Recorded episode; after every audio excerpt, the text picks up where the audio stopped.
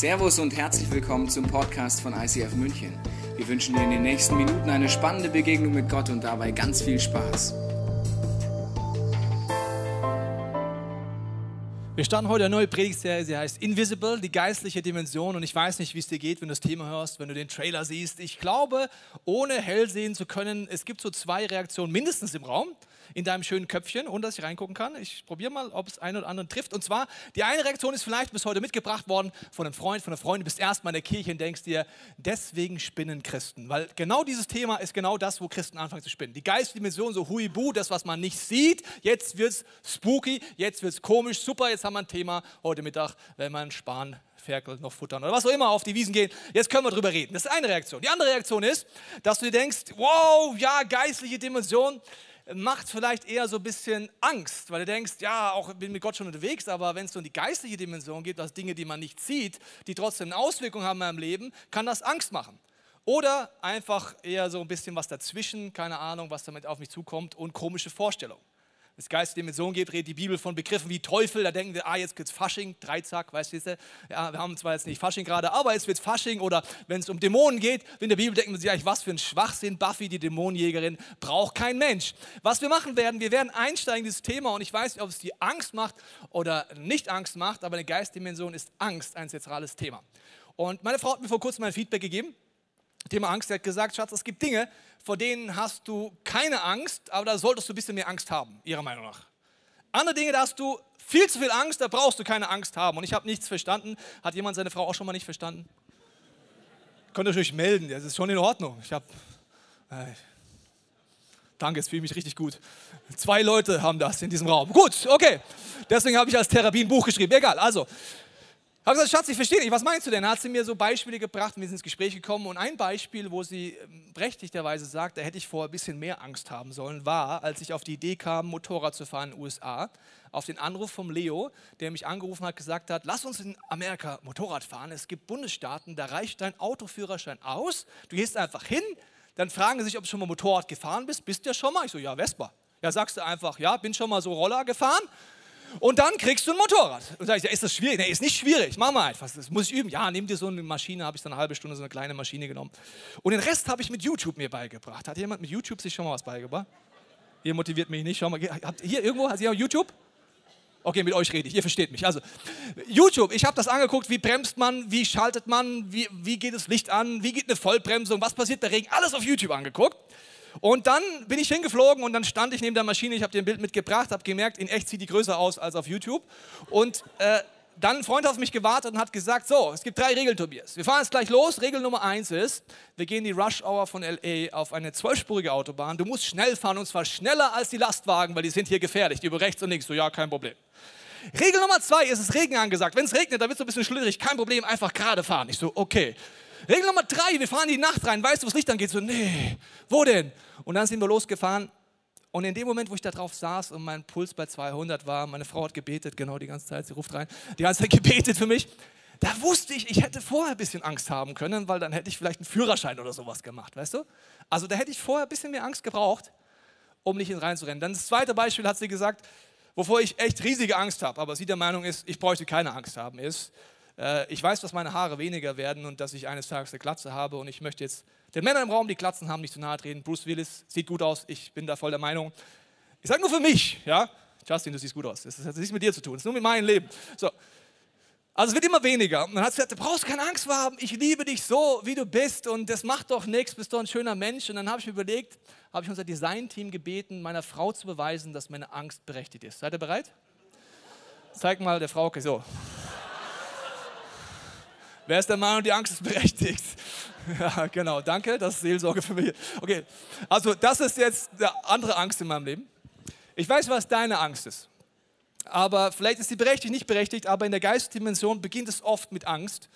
Und ich habe dir gleich am Anfang eine Bibelstelle mitgebracht, da heißt es in Timotheus Brief, denn Gott hat uns nicht gegeben einen Geist der Furcht oder der Angst, sondern der Kraft und der Liebe und der Besonnenheit. Es gibt einen Geist der Angst laut der Bibel und egal, ob du heute mit Gott unterwegs bist oder nicht, du kennst ihn, weil er kann dich von jetzt auf gleich packen. Es kann ein kleiner Auslöser, großer Auslöser, aber auf einmal kommt Angst in dein Leben und es ist wie so ein Geist der Angst, der dich fast kontrolliert oder sogar kontrollieren kann. Das Interessante ist, dass das Wort Enthusiasmus, ein anderes Wort für Leidenschaft, wenn du es im griechischen Text anguckst, wo es herkommt, das Wort Enthusiasmus bedeutet der von Gott erfüllte. Also Enthusiasmus würde bedeuten, ich bin von Gottes Geist erfüllt, ich bin leidenschaftlich, ich bin von Gott erfüllt. Angst erfüllt sein ist genau das Gegenteil. Eine ängstliche Person ist niemals leidenschaftlich. Ist dir mal aufgefallen? Also entweder Geist der Angst oder das andere. Das heißt Enthusiasmus, der von Gott erfüllte Leidenschaft. Gott sagt, sein Geist ist Liebe, Kraft, Besonnenheit, Leidenschaft. Und hier geht es darum, dass hier etwas passiert. Das wollen wir genauer anschauen und wir werden in eine Szene einsteigen im ersten Teil der Bibel. Die Bibel ist übrigens, äh, vielleicht wusstest du das noch nicht, es hat viele Autoren, die sozusagen geschrieben haben über Jahrhunderte hinweg, aber es gibt nur einen Autor, der dahinter steht und das ist Gott. Und deswegen ist in der Bildersprache hier hinten Unfassbares zu entdecken. Wir fangen im Alten Testament an, bei der Geschichte von Elia und schauen an, was in der geistigen Dimension passiert. Elia war ein Prophet, er ist ein Glaubensheld für mich, weil er legt sich an einer Stelle mit 450 Baalspriestern an. Ich weiß nicht, ob du die Bibel liest oder nicht. Wenn du Baalspriester liest, kannst du sagen, ja, interessant, Baal, Baal Sportverein Leipzig, ja, oder was auch immer du dann denkst, ja. Okay, war jetzt ein dummer Witz. Aber musste ich jetzt bringen, sorry, Leipzig, ICF Leipzig, das musste ich machen. Egal. Also, weil du bei Baal denkst, du kannst nachschauen, du wirst entdecken, das Wort Baal, davon wird im Neuen Testament das, Testament das Wort Belzebub, Balzebub abgeleitet und das ist ein Wort in der Bibel für den Teufel. So, also, er lädt sich mit 450 satanistischen Priestern an. Ich weiß nicht, wie dein Glaubenslevel heute ist, ob du sagst, das mache ich morgen auch mal Facebook, offene Veranstaltung, ganz München. Ich lade alle Satanisten ein auf dem Marienplatz. Eins gegen, keine Ahnung, ich lege mich mit euch an und zeige euch, wer der lebendige Gott ist. Ich weiß nicht, ob das schon dein Glaubenslevel ist oder sagst, na, noch nicht ganz. Aber das ist Elia, okay? Also er erlebt abgefahrene Zeichen und Wunder. Und jetzt ist eine entscheidende Frage. Wie kann es sein, dass dieser Elia, der solche Dimensionen erlebt, wo du sagst, boah, das würde ich auch mal gerne erleben, nur einige Stunden später zwischen diesem krassen Eingreifen Gottes alleine isoliert in der Wüste sitzt unter einem Ginsterstrauch, der sah ungefähr so aus. Nee, es ist eine Palme, aber der saß da ein paar Stunden später und will sterben. Wie geht denn das? Wie kann ich vor ein paar Stunden Zeichen und Wunder erleben? Gott greift ein. Ich weiß, Gott ist unlimitiert. Und ein paar Stunden später depressiv, er will sterben, er will alles aufgeben. Wie passiert das? Das ist nicht logisch, merkst du das? Das ist eine geistliche Dimension und die müssen wir uns genauer angucken. Die Bibel sagt, wir kämpfen nicht gegen Fleisch und Blut, sondern gegen Kräfte, die dahinter sind. Und diese Kräfte kennst du auch, wenn du mit Gott nicht unterwegs bist. Du nennst sie vielleicht nicht Kräfte, du nennst sie nicht Dämonen, aber du kennst so Momente, wo dich das Gleiche in deinem Leben bestimmt oder einnimmt. Er ist so fertig, dass es heißt, und siehe, ein Engel rührte ihn an. Gott muss ihm einen Engel schicken und sprach zu ihm, steh auf und iss. Und er sah sich um und siehe, sein Häupten lag ein geröstetes Brot und ein Krug mit Wasser. Als er gegessen und getrunken hat, legte er sich wieder schlafen. Er ist vollkommen fertig vollkommen alle. Die Frage ist, was war passiert? Er hatte eine WhatsApp bekommen. Von Isabel. Das war damals die Königin. Es war keine WhatsApp, es war eine Bote, aber heute wäre es eine WhatsApp. Isabel schreibt ihm, oh, die Königin, oh, die Götter sollen mich schwer bestrafen, wenn ich nicht heimzähle, was du diesen Propheten angetan hast. Oh. Uh -oh. Morgen diese Zeit bist du auch ein toter Mann. Nicht gut. Das uh. schwöre ich. Oh, not gut, not gut not good. Okay, also er kriegt eine Nachricht, heute wäre es eine WhatsApp. Und die Bibel sagt uns, da packte Elia die Angst. Er rannte um sein Leben und floh bis nach Beersheba, ganz im Süden Judas. Eine WhatsApp kommt und es packt ihn die Angst. Kennst du Momente, wo dich die Angst packt? Vielleicht ist es eine E-Mail in deinem Posteingang, vielleicht ist es äh, nur eine WhatsApp, vielleicht ist es, dass du Nachrichten anschaust und Donald Trump macht irgendwas und von jetzt auf gleich kommt Angst in deinem Leben. Du bist fast wie gelähmt, es kommt schwer in deinem Leben. Du denkst, wo soll das alles hinführen? Gerade eben ging es dir noch gut. Es ist eine Nachricht, es ist nur eine kurze Sache, aber dich packt die Angst. Die geistliche Dimension ist etwas, wo Gott uns beibringen möchte, wie wir in der geistlichen Dimension geistlich reagieren, weil Angst kann man nicht sehen. Ist dir mal aufgefallen? Die Früchte kann ich aber erleben. Genauso sind Dinge, mit denen du dagegen kämpfst, erstmal etwas, was du nicht siehst, aber die Auswirkungen wirst du erleben. Isabel, ich möchte den Frauen im Raum nicht zu nahe treten, aber war eine Frau. okay? Gerade eben hat er sich mit 450 satanistischen Priestern angelegt und jetzt schickt eine Frau ihm, du, ich lass dich umbringen. Er hat zigfach erlebt, dass Gott ihn gerettet hat, selbst vor Spezialeinheiten der Armee. Also es gibt rational gar keinen Grund. Er müsste sagen, okay, Isabel, nice, rücksenden einfach Kreuz und Love oder sowas. Ja? Hashtag Jesus. Oder keine Ahnung, könnt ihr ja zurückschreiben. Nein, er rennt weg. Er hat absolute Angst. Er ist vollkommen gelähmt. Die Frage ist, was ist das, was passiert in der unsichtbaren Dimension, dass uns die Angst packt? Er läuft los, Angst kommt in sein Leben. Isabel, Bildersprache ein bisschen tiefer eingehen, war die Königin damals, die Ahab, der israelische König, geheiratet hat. Sie war aus einem anderen Volk und ihr Vater hieß Ed Baal. Weißt du noch, was Baal hieß? Okay, Ed Baal bedeutet der, dem Baal geweihte. Was war ihr Vater? Er war dem Teufel geweiht. Jetzt sagst du, ich glaube nicht an Teufel, ich, mir geht es um die destruktive Kraft dahinter. Und wenn du schon mal eine Person begegnet bist, egal ob Christ oder nicht Christ, die eine absolute destruktive Ausstrahlung hast, kriegst du Angst. Kennst du das? Okay, also Edbal. Was bedeutet, wenn der Vater dem Teufel geweiht wurde als Kind, wurde auch seine Tochter als Kind dem Teufel geweiht. Die Bibel sagt, wir kämpfen nicht gegen Fleisch und Blut, aber es gibt Spirits dahinter, die versuchen, dich zu knechten und fertig zu machen. Das heißt, sie sagt etwas, das, was sie sagt, ist gar nicht das Entscheidende, sondern dass Angst kommt in seinem Leben. Was muss er jetzt machen? Er muss aufstehen und essen. Das bei jedem dieser Schritt wäre das die Lösung. Er macht es nicht, aber ich sage dir, wie könntest du bei Angst reagieren? Ich habe eine Predigt gehört von einem Pastor, der sehr provokant ist und ich liebe provokante Pastoren, weil ich provoziere dich auch gerne und ich hoffe auch, dass du heute provoziert wirst, sonst bin ich ein bisschen enttäuscht. Egal. Also der hat mich auch provoziert, weil er hat zu Pastoren geredet und hat gesagt, alles, was ein Pastor stresst an einer Predigt, ist Sünde. Kennst du Momente, wo jemand sagt, der ist, nee, nee, nee, nee, stimmt doch nicht. Hallo, ich stehe auf einer Bühne, ein paar hundert Leute hier, 70.000 Menschen, Podcast plus Bibel TV, von der Oma bis zum Enkel, alle schauen zu, schicken mir nachher E-Mails. Da muss man doch aufgeregt sein, oder? Ist doch klar. Und dann hat er weitergemacht und gesagt, und übrigens, egal was dich stresst in deinem Leben, ist Sünde. Ah, nö, nö, nö. Spätestens dann sagt er jetzt auch mal nö, nö, nö, gell? Wie alles? Kann doch nicht sein. Ich habe darüber nachgedacht, habe gemerkt, stimmt, ich hatte eine Situation, ich war im ISF Zürich eingeladen, zum ersten Mal zu predigen vor ein paar Jahren. Und äh, in der Nacht vorher, so gegen 10, habe ich auf einmal gemerkt, dass ich sehr unruhig wurde. Und auf einmal kamen so Gedanken, zum Beispiel, ja, morgen predigst du vor fast 3000 Menschen, vor so vielen hast du noch nie gepredigt. Also, und der Leo hat dich eingeladen, das darfst du jetzt echt nicht verkacken. Gell? Also morgen musst du performen. Gell? Also morgen, Tobias, da geht es um was. Der Leo vertraut dir. Also so Gedanken, kennst du so? Gedanken, die kommen einfach und du denkst, ja, ist ja normal, dass man sich so fühlt. Das Schöne ist, dass je mehr du mit Gott unterwegs bist, desto mehr wird Gott in deinen Gedanken kommunizieren mit dir. Auf einmal kommt ein Blitzgedanke und der ist, Tobias, das ist nicht normal. Du hast Angst. Nö. Bin einfach ein bisschen angespannt, verstehst du? Du hast Angst. Dann habe ich drüber nachgedacht und es stimmt. Ich sage dir, welche Ängste ich hatte, ohne es zu reflektieren. Ich hatte auf der einen Seite Angst, Gott wirkt nicht. Das nennt die Bibel Unglauben, das nennt die Bibel Sünde. Das heißt, Gott wird nicht wirken morgen.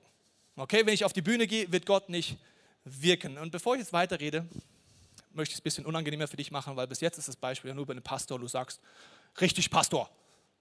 Wenn man predigt, muss man im Frieden sein. Jesus Christus, Amen. Ja? Ich übertrage kurz meine Bühne auf dein Leben. Du hast auch Bühnen, wo du vorher nervös wirst und Angst kriegst. Vielleicht ist es das Referat nächste Woche in der Uni, vielleicht ist es der Vortrag im Business, vielleicht ist es aber auch nächste Woche, wo du Geburtstag hast und gedacht hast, gedacht hast ich will mal beten vorm Essen. Okay, das wäre deine Bühne. Oder du triffst dich nächste Woche mit deinem Freund, der mit Gott nichts unterwegs ist, dachte, diese Woche will ich mal über Jesus Christus reden. Dann ist das deine Bühne. Merkst du schon, es wird langsam unangenehm. Okay, so Sachen haben wir auch. Alles, was uns stresst, ist Sünde. Nein, ist doch nicht Sünde, ist doch klar. Nein, ist nicht klar. Erste Angst, Gott wirkt nicht, wenn ich bete, wenn ich den Abschluss mache, wenn es um alles geht im Business. Zweite Angst, die ich hatte, war, ich genüge nicht. Minderwert. Nennt die Bibel Sünde. Also ich hatte so Gedanken wie, also ich rede ja relativ schnell und die Schweizer reden relativ langsam. Ich rede doppelt so schnell wie Deutsche und die reden halb so schnell. Das heißt, ich bin viermal so schnell für einen Schweizer. Ich habe einen Pastorenfreund der Schweizer sagte, da tut meine Predigt in halber Geschwindigkeit abspielen, um mich zu verstehen. Da habe ich gedacht, oh Mann, die verstehen kein Wort. Weißt du, Minderwert kommt auf einmal im Leben. Nächste Angst, die ich auf einmal erkannt habe, war, meine Predigt ist nicht gut genug, Leistungsdenken. Es kommt auf meine Performance an. Sagst du, ja klar. Wusstest du, dass auch in deinem Business es nicht auf deine Performance anguckt, sondern ob die Hand Gottes auf deinem Leben ist und ob er dich promoten will? Dann kannst du die schlechteste Rede deines Lebens halten und Gott sagt, zack, nach oben. Du kannst die beste Rede deines Lebens halten und Gott sagt, zack, nach unten. Willkommen zu Habakkuk. Also, mein Leben ist in Gottes Hand, aber ich glaube die Lüge und ich habe Angst in meinem Leben. Noch ein Beispiel. Was denken die Leute? Menschenfurcht. Wow. Ein paar Gesichter sehe ich, ihr kennt das? Ja, okay. So, jetzt übertragen wir es auf deins. Nächste Woche die Performance, die du geben musst, oder wo du beten willst, oder wo du in einem Glauben reden willst, oder einen Abschluss hast. Das Interessante ist, was passiert, bevor du auf deine Bühne gehst.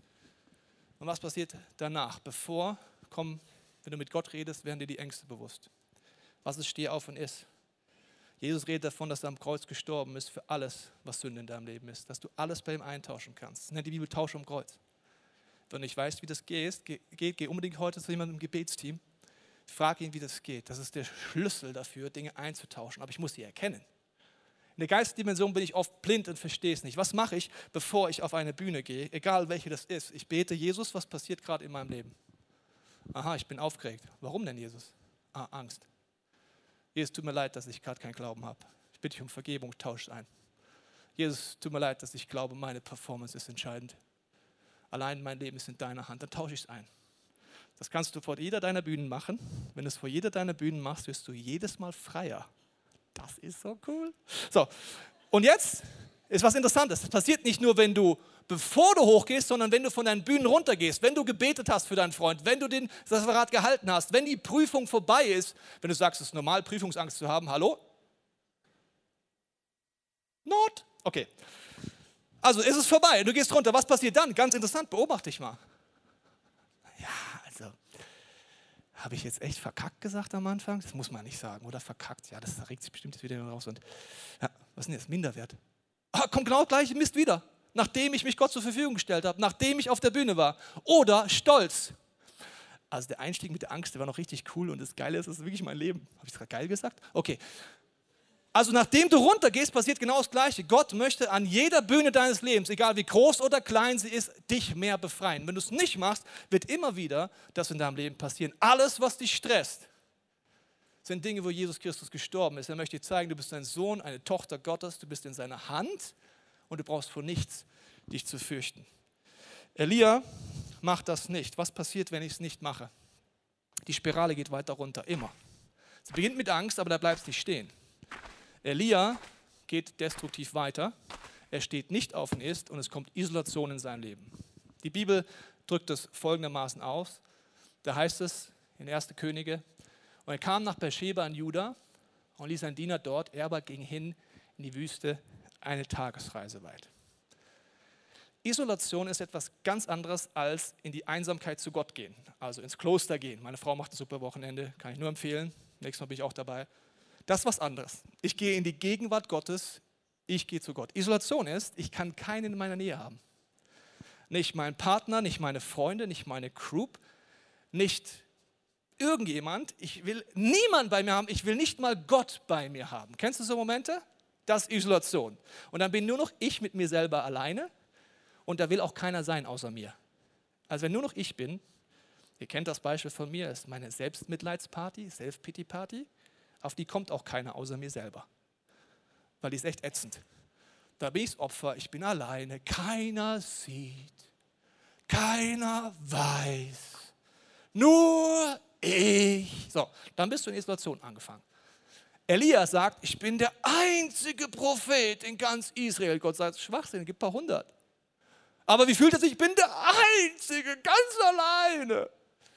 Isolation ist eine teuflische Strategie. Ich habe letztens wieder auf so einer Selbstmitleidsparty, war es mir so, wenn Gott mir direkt einen Gedanken gibt und der war, Tobias, du glaubst Lügen. Lügen, du bist einsam, keiner sieht und so weiter. Du bist nie einsam. Du bist mindestens zu viert. Vater, Sohn, Heiliger Geist und du. Ihr seid schon mal mindestens zu viert. Aber wenn ich die Lüge glaube und Gott aus meinem Leben dränge, ist eine teuflische Strategie, bin ich ganz alleine mit mir. Die Bibel nimmt Bilder für den Teufel und es ist niemals der Dreizack, niemals das Faschingsteil. Es sind Bilder, die uns helfen. Ein Bild ist, Die Bibel sagt, der Teufel ist ein brüllender Löwe, der umhergeht und schaut, wen er verschlingen kann. Wer von euch schaut denn Tierdokus? Darf ich es mal wissen?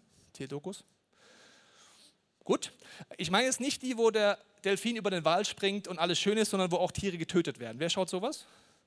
Okay, danke, sonst muss ich, ich dachte schon, ich muss in Therapie, weil ich sowas gucke. Okay. Allen anderen muss ich jetzt erklären, weil ihr vielleicht meistens wegschaltet, wenn das kommt, was die Bibelstelle gerade sagt. Er sucht nämlich jemanden zu verschlingen. Wie funktioniert das? Wie jagt ein Löwe? Erstens, er schickt die Frauen los. Gut, das ist ein anderes Thema. Aber der Teufel schickt, er kommt immer in der Kombination, das nennt die Bibel Dämonen. Und genau wie ein Rudel von Löwen kommt, kommt es auch in deinem Leben nicht nur Angst, sondern es kommen mehrere Dinge, die auf dich einprallen. Warum? Dann ist es effektiver. Wie jagt es ein Löwenrudel? Sie schauen, wo ist ein junges Tier, Jungtier oder ein krankes Tier. Und dann werden sie alles tun, um dieses Tier zu isolieren von der Herde. Ein Löwenrudel würde niemals in die Herde reinlaufen, egal ob es Zebras sind oder Büffel oder egal was. Warum? Bereits ein Hufschlag von einem Zebra kann den Löwen töten. Sie würden das niemals tun. Sie versuchen, ein Jungtier oder ein krankes Tier zu trennen. Nächste Strategie, und da hören wahrscheinlich die meisten von euch auf zu gucken, deswegen muss ich euch das erklären. Wenn dann der kleine Jumbo-Elefant ganz alleine mit sieben Löwen da ist, schalten die meisten weg. Jetzt wird es aber entscheidend. Was macht der Löwenrudel mit Little Jumbo? Oder mit Little Zebra? Sie, ein Löwe, musst du wissen, hat nur für wenige Stunden Energie. Manche Leute sagen, nach vier Stunden Jagd kann er nicht mehr. Das heißt, er muss effektiv die Beute isolieren und töten. Wie macht das? Indem eines der Löwe versucht, an den Hals zu kommen. Das ist der effektivste und schnellste Weg. Nicht Krankenhiebe, nicht versuchen zu beißen, sondern ersticken. Das siehst du, wenn das Tier an den Hals ist, drückt es so lange zu, bis das Zebra runterzackt und dann stirbt es. Was ist die Strategie? Die Teufelsstrategie ist, durch Isolation dich zu trennen von Gemeinschaft und dir diesen Luft zum Atmen zu nehmen, den Heiligen Geist. Weißt du noch, was Enthusiasmus bedeutet? der von Gott erfüllte. In den Situationen bist du nicht von Gott erfüllt. Genau das Gegenteil. Du bist isoliert und glaubst Lügen. Was heißt, steh auf und iss? Es heißt auf der einen Seite in die Gemeinschaft gehen und das sicherstellen. In meinem Leben ist es so, ich bin Pastor einer sehr tollen Kirche hier. Sehr tolle Menschen hier. Ich könnte mit sehr, sehr vielen Leuten ständig beten. Wie cool ist das denn? Ich arbeite sogar in einem Office, wo ich jederzeit ans Kreuz gehen könnte, jederzeit was beichten könnte und jederzeit was wegbringen könnte. Mache ich das dann? Nein, ich bin einfach im Alltag. Ich brauche Strukturen, wo ich sicherstelle, es zu tun, sonst mache ich es nicht. Ich habe zum Beispiel Zweierschaft mit unserem Worship-Leiter, dem Martin. Immer wenn wir zusammen dienen sonntags zwischen dem dritten und vierten Gottesdienst, treffen wir uns da hinten und bringen Dinge ans Kreuz. Wir beichten, wir tun Lügen ausräumen. Warum? Ich brauche die Struktur, sonst mache ich es nicht. Ich bin immer in Groups. Warum? Es ist eine Struktur, die mir hilft, Isolation zu vermeiden. Ich würde es sonst von mir aus nicht tun, obwohl ich weiß, wie es geht. Und etwas, was ganz noch wichtig ist, ist das Letzte. Wenn du Isolation in deinem Leben verhindern willst, musst du in das investieren, was Gott dir beibringen will über Konflikte. Konflikte ist der einfachste Weg, wenn du nicht weißt, mit umzugehen, dass du dich isolierst von deiner Familie, vom Partner, von deiner Church, von deinem, egal von wem. Und deswegen haben meine Frau und ich dieses Buch geschrieben. Das Schöne ist, dass immer alle Einnahmen ins ICF gehen, deswegen kann ich immer Werbung machen. Das ist ein bisschen so wie, ich finde Thermomix gut, aber kriege keine Provision. Ja? Da kannst du immer Gas geben. Und deswegen gebe ich jetzt mal kurz Gas und erkläre dir, warum wir das Buch schreiben. Ich schreibe keine Bücher, weil es mir Spaß macht. Jetzt muss ich gleich ganz hart werden am Anfang. Ich lese noch nicht mal gerne Bücher. Warum schreiben wir das Buch? Weil wir glauben, dass dieses Know-how matchentscheidend ist für jeden, egal ob Single, Jugendlicher, in einer Beziehung, nicht in einer Beziehung, verheiratet. Dieses Beziehungs-Know-how ist matchentscheidend, ob du in Isolation kommst oder nicht. Deswegen haben wir es geschrieben. Du musst nicht dieses Buch nutzen, das Wort Gottes ist voll von Tipps, aber das ist so simpel, dass du sonst in Isolation kommst. Was passiert, wenn du all das nicht ernst nimmst, was ich dir gerade sage? Es geht weiter runter. Bist du bereit bei Elia? Jetzt geht's weiter. Er läuft weiter. Bei Angst hat er nicht reagiert. Er ist nicht aufgestanden. Vielleicht können wir es sehen. Bei Isolation auch nicht. Er läuft weiter und jetzt kommt der nächste Schritt. Und der wird auch in deinem Leben immer wieder kommen. Und das ist Resignation. Ich lese dir kurz vor, wie es in der Bibel dazu heißt. Und er kam und setzte sich unter ein Ginster und wünschte sich zu sterben und sprach, es ist genug. So nimm nun her, meine Seele, ich bin nicht besser als meine Väter. So, weißt du noch? Ein paar Stunden zwischen dem und hier. Hast du schon mal Todesgedanken gehabt? Lass uns kurz noch mal überlegen, was die Jobbeschreibung vom Teufel ist. Er kommt zu stehlen, zu rauben und zu töten. Wo will er dich haben? Genau hier, wo ich sitze. Er will, dass du so lange Lügen glaubst, bis du aufgibst. Elia ist an einem Punkt, dass er sein Calling an Nagel hängen würde. Er würde alles aufgeben. Die gute Nachricht ist, in der Bibel bist du, wenn du Todessehnsucht oder Depression oder Schwere hast, nicht alleine. Ich mache dir ein paar Beispiele. Fangen wir mal vorne an. Zum Beispiel Mose. Ich bin so allein. Dann haben wir hier Hiob. Warum bin ich nicht tot? Jeremia auch sehr positiv. Verflucht seit der Tag meiner Geburt. Sehr positiver Kollege. Dann haben wir hier noch äh, lieber tot als lebendig ist Jona. So. Also auf der einen Seite sagt die Bibel, es ist etwas, was immer wieder passiert und all die Jungs, denen ging es so. Spätestens, wenn du Folgendes merkst, dass du die Zeitung liest, wie der Kollege, den ich dir mitgebracht habe, und dir die Todesanzeigen anguckst und denkst, what a lucky guy. Oder Herr, hol mich auch. Also Christen gründen Todessehnsucht mit äh, biblisch. Die sagen, Jesus, du könntest jetzt wiederkommen. Das ist genau die gleiche Sache wie ich will sterben.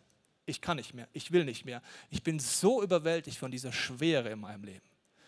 So, Elia ist an diesem Punkt. Die Frage, was heißt jetzt, steh auf und iss?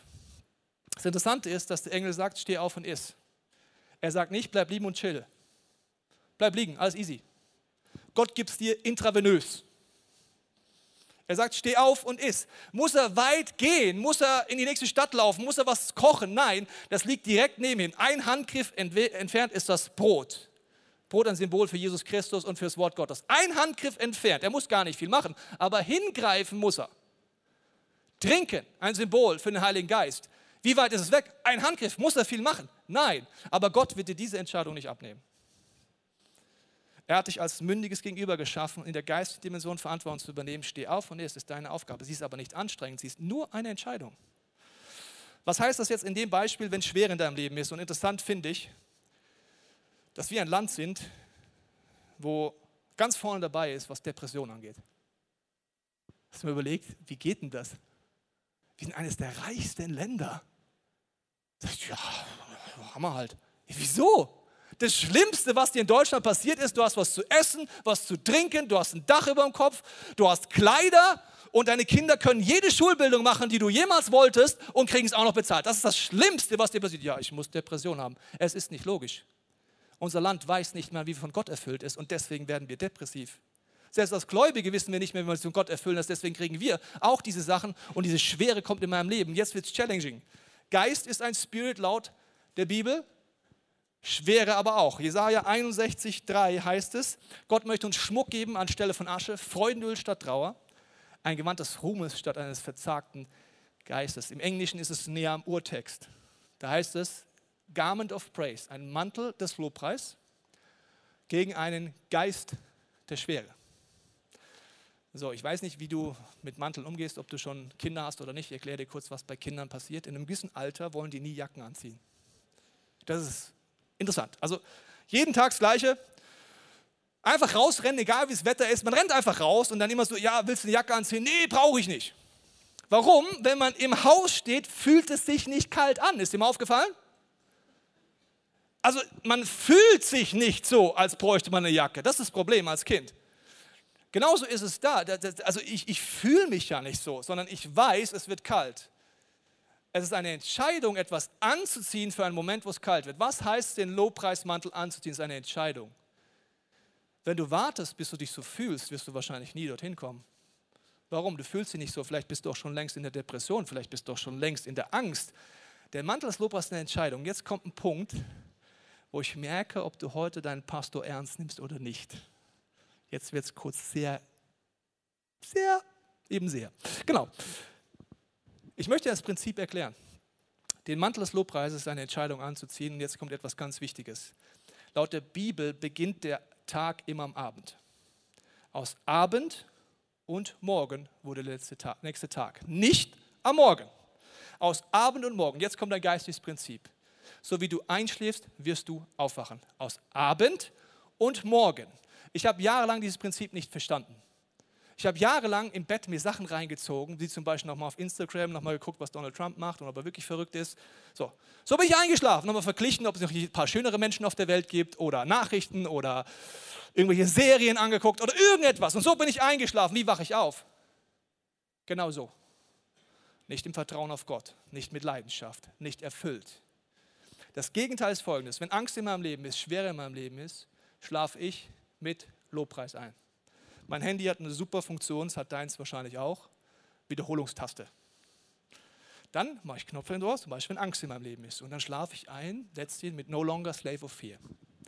Wenn ich Angst habe, kann ich relativ lang nicht einschlafen. Das ist genau wie ein Tier, das Angst hat, das schläft nicht. Wenn du nicht schläfst, hast du meistens Angst. So, was höre ich? No Longer Slave of Fear. Das fängt an, No Longer Slave of Fear, super, fünf Minuten rum. Ich schlafe immer noch nicht. I'm still no longer slave of fear. I'm no longer slave of fear. I'm no longer, I'm not a slave of fear. I'm no longer slave of fear. So, halbe Stunde, 40 Minuten, je nachdem, wie schnell ich einschlafe. Irgendwann fallen die Stöpsel raus und ich penne. Was passiert, wenn ich aufstehe? Ich putze die Zähne und ich summe auf einmal. Was singe ich eigentlich? Ah, I'm no longer a slave of fear. Ich wache genauso auf wenn du einschläfst mit den Nachrichten dieser Welt, mit den Sorgen dieser Welt, mit Social Media, mit irgendetwas anderes, wirst du so aufwachen. Wenn du eine von Gott erfüllte Person sein willst, musst du darüber nachdenken, was du tust, bevor du schläfst. Das kann Worship sein, das kann das Wort Gottes sein, das kann äh, ein Podcast sein. Ich war auf der Worship-Tour und war so alle. Und nochmal, steh auf und ist eine Entscheidung. Das ist eine Entscheidung. Das ist kein Gefühl. Dann habe ich gesagt, ich höre jetzt noch fünf Minuten einen Podcast an. Es gibt Leute, die schreiben mir, dass sie zum Einschlafen die Predigten von mir hören. Ich nehme es mal als Lob. Die haben das verstanden. Ja, ich weiß ja, wie ich so einschläfern, egal. Die haben es verstanden. Das heißt, es ist deine Entscheidung, darauf zu reagieren. Elia reagiert nicht, deswegen geht es weiter. Seid ihr bereit? Wow, es geht weiter runter und in seinem Leben wird es auch weiter runtergehen. Und jetzt kommt das Ziel, das teuflische Ziel, immer in deinem Leben. Genau da will er dich haben, nämlich vollkommene Leere. Weißt du noch, Enthusiasmus, der von Gott erfüllte. Was ist das absolute Gegenteil? Leere. Vollkommene Leere. Bei ihm ist so, dass er so fertig ist, dass er einfach nur noch schlafen will, nur noch äh, gar nichts mehr äh, mitkriegt. Und auch hier gibt es jetzt ein Bild in der Bibel für den Teufel, ein zweites Bild. Es gibt viele Bilder.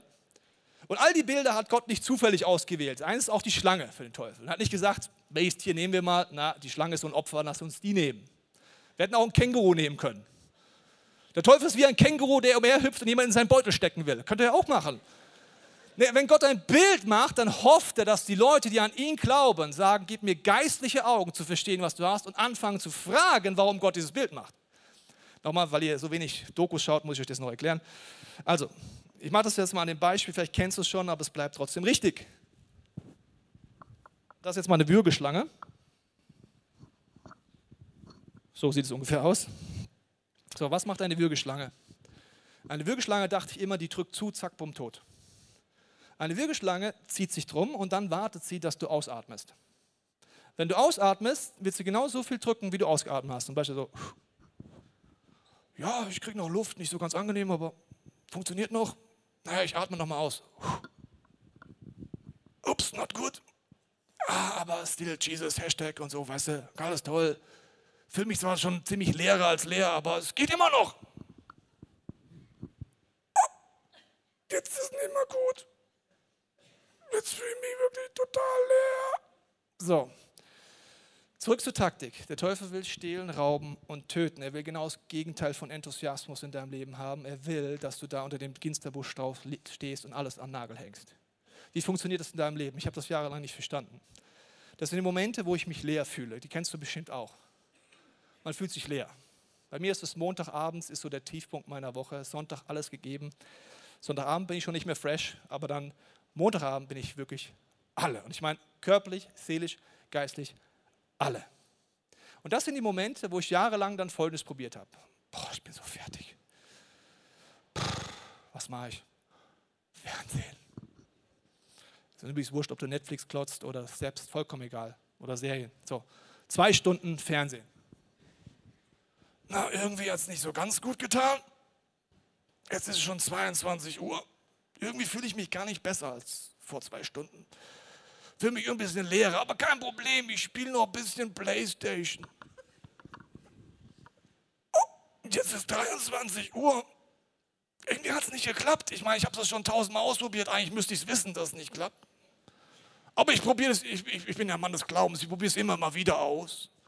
Aber irgendwie bin ich total leer. Naja, egal, ich habe eine Idee. Es ist 23 Uhr. Ich gehe an den Kühlschrank. Das ist voll eine gute Idee, ich esse Schokolade. Das habe ich auch schon tausendmal ausprobiert. Klappt nicht. Weil das Loch ist ja in meiner Seele und nicht in meinem Bauch. Aber ich bleibe treu der Schokolade. Jetzt ist 23.30 Uhr. Boah, bin ich leer. Noch ein bisschen Social Media zum Einschlafen. So, was ist das Problem? Warum will der Teufel dich da haben? Wenn du leer bist, sündigst du. Wenn du leer bist, sündigst du. Das ist der Moment, wo Männer sich Pornos angucken. Das ist der Moment, wo Beziehungen zerstören. Das ist der Moment, wo deine Seele anfängt, Kontrolle zu übernehmen und du machst Dinge, wo du weißt, die sind bescheuert. Die Schokolade ist jetzt noch lustig, da werde ich einfach nur fett von. Aber die anderen Dinge weißt du genauso wie die Schokolade, weil du sie zigmal gemacht hast, aber du machst es immer wieder. Warum? Du bist leer.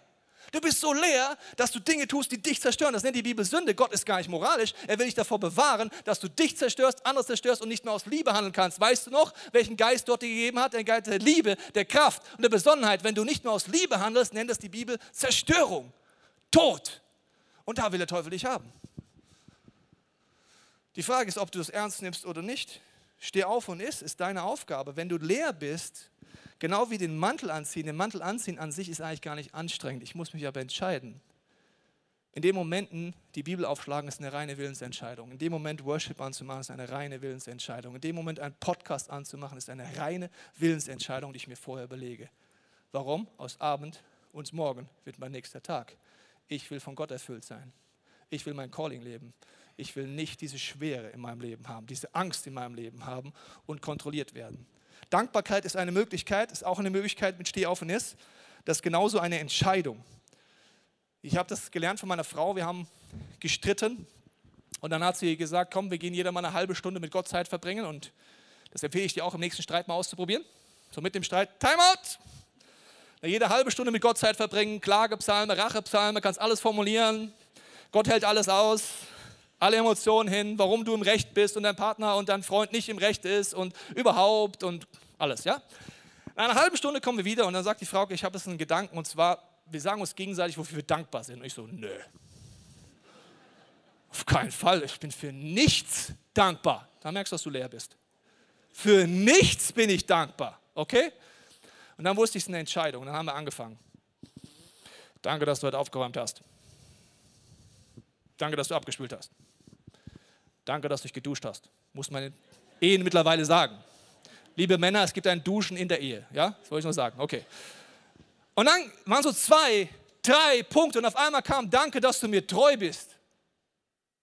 Wow, stimmt eigentlich. Danke, dass du für unseren Sohn da bist.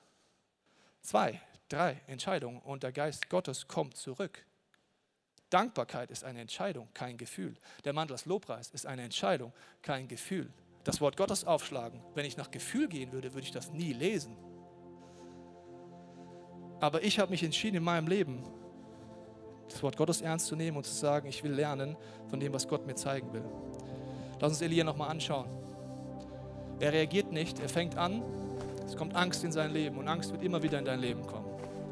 Er bleibt nicht stehen, Isolation passiert von Gott, von Menschen. Resignation, schwere Todesgedanken und absolute Leere. Und er ist an dem Punkt, wo er nie sein wollte, wo er sein Calling aufgeben will, wo er alles hinschmeißen will. Ich habe die Symptome nochmal mitgebracht und ich möchte dich heute wirklich challengen. Die Frau und ich beschäftigt diese Predigtserie seit über einem Jahr. Wir glauben, dass die eine Predigtserie ist, die extrem wichtig ist, dass du sie anfängst umzusetzen. Ich glaube, speziell in Deutschland wiederholt sich das sogar auf Länderebene immer wieder. Wenn du heute zuschaust, egal wo du in Deutschland bist, vielleicht bist du in einer kleinen Crew, bist in einem Hauskreis, egal wo, oder ob du heute hier bist, ich möchte eins erklären, was meine Meinung ist. Das hat sich in unserer Geschichte zigfach wiederholt. Hast du mal darüber nachgedacht, warum das Nazi-Regime funktioniert hat? Es war auf Angst aufgebaut. Es hat funktioniert, weil es die Leute in Isolation gebracht hat. Ich habe keinen mehr vertraut. Geheimdienst. In der Isolation kam Schwere, Resignation. Und in dieser Lehre wird Zerstörung passieren. Immer. Wenn du fragst, wie kann jemand Nazi-Verbrechen machen, dann ich genauso fragen, wieso sündigst du, wenn du leer bist? Wenn ein ganzes Land leer ist, passiert das. Warum? Wenn die Menschen nicht mehr wissen, wie man von Gott erfüllt ist, wird Destruktives passieren. Dann schau dir Ostdeutschland an. Wie war die DDR aufgebaut? Auf Angst. Stasi. Jeder Siebte war in der Stasi. Das heißt, du wusstest nicht mal, ob mein Partner mich verrät. Absolute Isolation. Jetzt selbst schaust du den Podcast oder bist heute hier und sagst, ja, das waren meine Eltern. Nein, du bist genauso geprägt worden in Deutschland. Das ist ganz tief in uns drin. Dann kommt Schwere. Und diese Schwere ist etwas, egal ob du Christ bist oder nicht. Mein Freund ist kein Christ. Ich habe mit ihm eine Radtour gemacht durch Deutschland. In dem Moment, wo wir nach Ostdeutschland kamen und er findet alles lustig mit Kirche und alles mit Gott ist Schwachsinn, sagt er zu mir, boah, ist hier eine Schwere. Das ist ja voll depressiv hier. Wohl, wir fahren einfach nur durch eine Stadt in Ostdeutschland. Leere, Kommunismus, Nationalsozialismus. Ich glaube, dass Gott dich rausruft und mich rausruft, egal wo du in Deutschland es guckst oder in unsere Church, dass wir Menschen werden, die die geistige Dimension ernst nehmen, die sich nach Gott ausstrecken und die erfüllt werden von Gott. Dass das hellste Licht das leuchtet. Ich wünsche mir, dass wir eine Kirche sind, wenn nächstes Jahr der Tag der deutschen Einheit ist. Dass wir anfangen, Gott zu worshipen. Weißt du, wie die Einheit passiert ist? Durch zig kleine Kreise, die gebetet haben zig kleine Kreise, die haben sich zusammengetan, dann kamen auf die Straßen und Gott hat eine friedliche Umkehr geschafft. Das ist wahnwitzig. Ich beschäftige mich nochmal mit der deutschen Geschichte. Kein Schuss ist gefallen. Warum? Gläubige Menschen haben sich zusammengetan, sie haben Jesus Christus gesucht, haben sich erfüllen lassen vom Heiligen Geist und sind losgegangen. Ich glaube, es ist matchentscheidend, dass wir wieder aufstehen. Am Tag der deutschen Einheit ist kein Zufall, dass Rechtsradikalismus wieder hochkommt. Du kannst jetzt wieder, weißt du noch? Dann kannst du angucken und Angst. Das schafft man nie. Und sagen, nee, Jesus Christus liebt dieses Land. Der Teufel hat Angst vor diesem Land. Wir sind das Land, das über einen langen Zeitraum die meisten Missionare der Welt ausgesandt hat. Weißt du das? Wenn ich der Teufel wäre,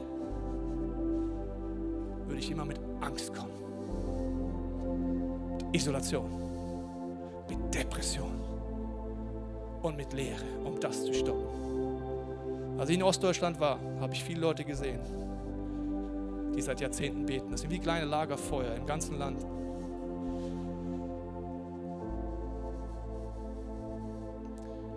Ich würde am liebsten jetzt zu jedem von euch gehen, egal wo ihr steht auf eurer geistigen Reise, euch mal kurz schütteln und bitten, diese Message heute ernst zu nehmen. Ich glaube, dass Gott wahnwitzig Großes vorhat, auch mit dir. Und das möchte ich beten, wenn du magst, kannst du in der Stille einfach Gott die Möglichkeit geben, was er dir heute sagen möchte.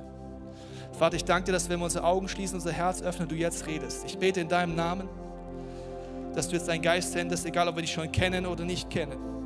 Egal wo wir gerade sind, ob wir in Depression sind, in Schwere sind, in Isolation, in Angst, in Leere. Ich danke dir, dass du nur wartest auf unsere innerliche Entscheidung. Es ist oft ein Gebet, was bedeutet aufzustehen. Rede du jetzt in der Stille zu mir.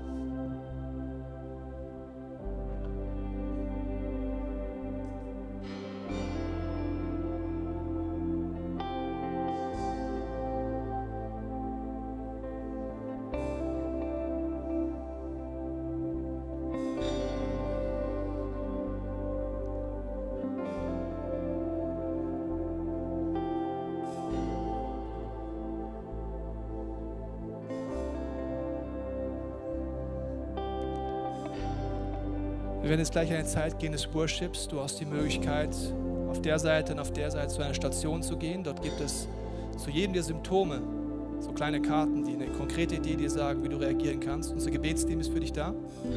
Und ich möchte jetzt beten für die Zeit. Wir werden einen Song singen, der heißt Jesus, I will trust you. Und du weißt noch den Mantel des Lobpreises. Das ist eine Entscheidung. Ich glaube, dass viele Leute heute merken, dass diese Entscheidung dran ist. Und dafür möchte ich beten und dann werden wir diesen Song starten. Jesus, ich danke dir, dass du heute Leute rausrufst und ich binde den Geist der Schwere über deinem Leben, den Geist der Angst und der Lüge. Ich setze eine Sehnsucht frei in deinem Herzen, sich neu dem Geist Gottes zu öffnen, neu zu erkennen, dass Gott dich beruft, auch in der geistlichen Dimension mit Autorität zu regieren. Er sagt, ich gebe dir Waffen des Lichts. Das ist Worship, das ist das Wort Gottes. Das sind einfach die Kraft, die Gott freisetzen möchte in dir. Und ich bete, dass du jetzt eine Sehnsucht ausgehst in diesem Raum, auch zu Hause am Bildschirm, dass wir Menschen sind, die in unserem Land anfangen zu lernen und zu trainieren, von Gott erfüllt zu sein. Und auch bei dir zu bleiben, in allen Kämpfen, in allen Herausforderungen. Gib uns eine geistliche Sicht. Im Namen Jesu. Amen.